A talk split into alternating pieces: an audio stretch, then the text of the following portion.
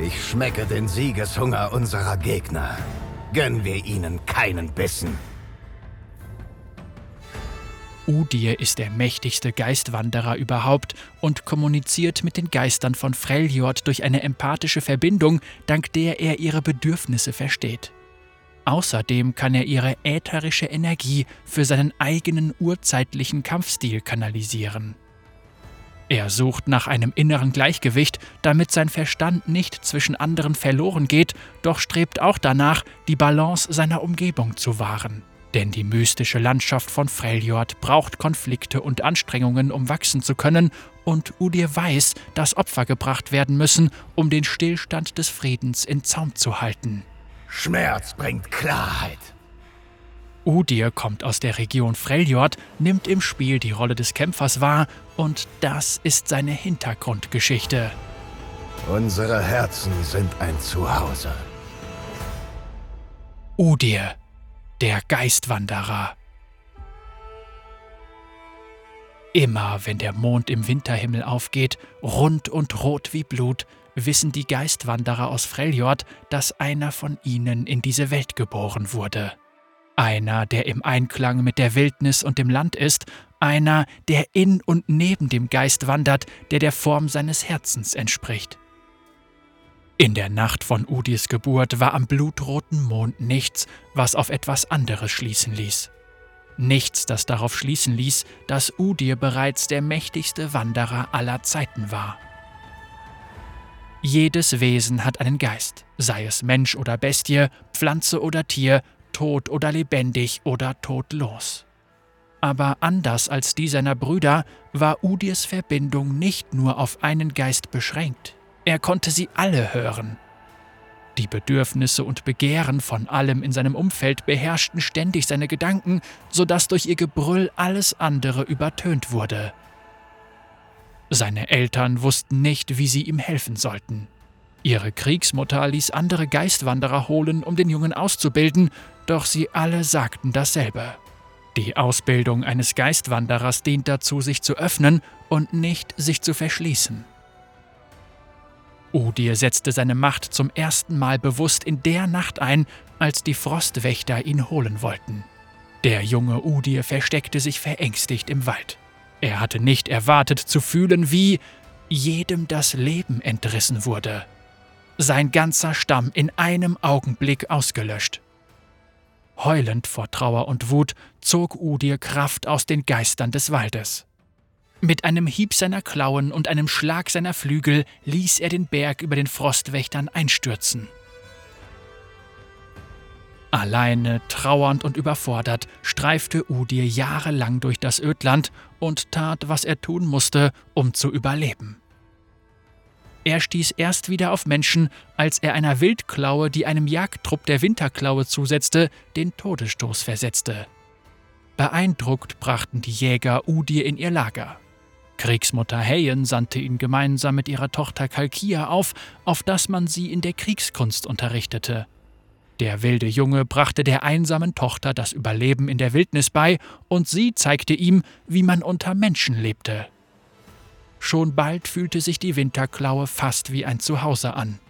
Das änderte sich aber, als ein Rudel ausgehungerter und kranker Reifzahnwölfe sich an das Lager heranschlich.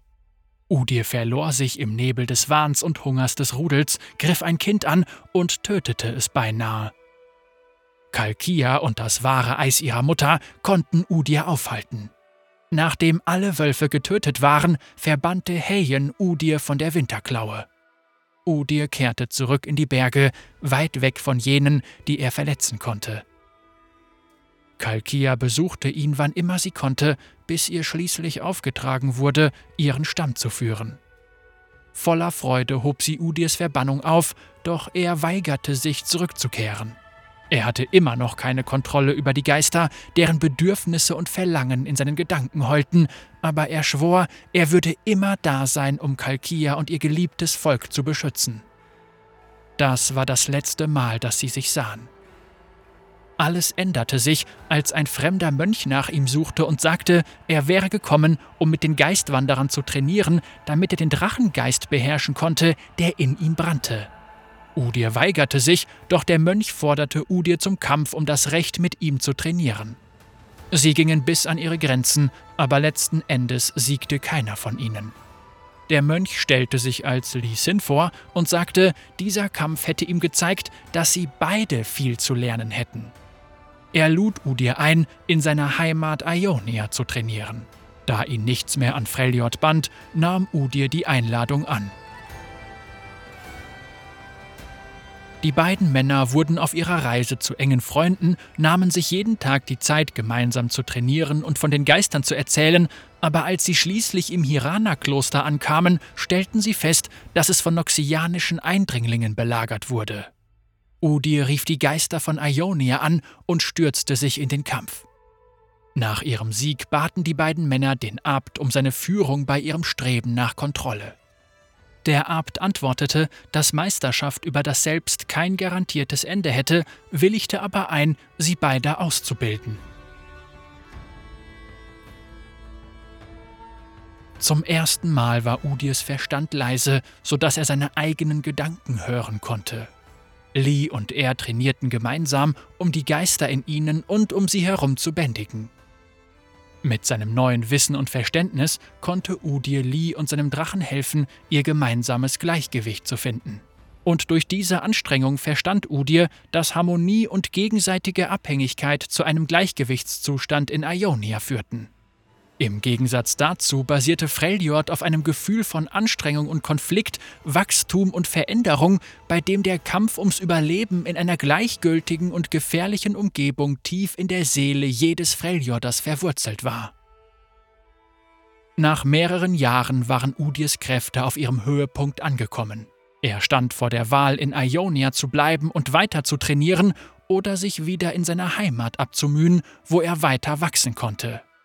Letzten Endes fiel die Entscheidung nicht schwer. Lee schenkte Udir eine seiner Augenbinden, eine Erinnerung an seine Verpflichtung zur Selbstbeherrschung und bat ihn, ihm etwas zu versprechen. Udir sollte, sobald er erreicht hatte, wonach er in Freljord strebte, die Augenbinde Lee persönlich zurückbringen. Udir wickelte die Augenbinde um seine Hand, bevor er sich wieder auf die Reise ans andere Ende der Welt machte, um zu einem Geistwanderer zu werden. Bei seiner Rückkehr nach Freljord erwartete Udir ein neuer Konflikt zwischen einer Kriegsmutter der Avarosa und einer der Winterklauen. Die Avarosa wollte das Volk von Freljord unter einem Banner vereinen und dem Kampf ein Ende setzen. Udir wusste, dass dies dem Geist des Landes schaden würde, also beschloss er, der anderen Seite seinen Rat anzubieten, der Winterklaue. Es war Kalkias willensstarke Tochter Sejuani, die ihn empfing, und er fühlte, dass sie geleitet werden musste. Die junge Frau nahm Udirs Hilfe an, doch Sejuanis Vertrauen war nur schwer zu gewinnen, denn sie hatte Geschichten über den Geistwanderer und seinen Blutdurst gehört. Udir lernte Sejuanis Tatendrang und ihre Gerissenheit zu schätzen, doch ihre Unbarmherzigkeit bereitete ihm Sorgen. Sejuani erkannte Weisheit und das Herz eines Kriegers in Udir aber seine häufige Abwesenheit zehrte an ihren Nerven. Im Laufe der Zeit wuchsen sie zu etwas wie einer Familie, ein Ersatzschwurvater und eine Tochter zusammen, obwohl sie das nie offen aussprachen. Nach kurzer Zeit riefen die anderen Geistwanderer Udir in den Süden. Doch das Schicksal hielt eine Überraschung bereit, als er eine seltsame alte Frau in einem riesigen Mantel traf. Sie bat ihn um seine Hilfe bei mehreren unmöglichen Aufgaben, an denen er unweigerlich scheiterte.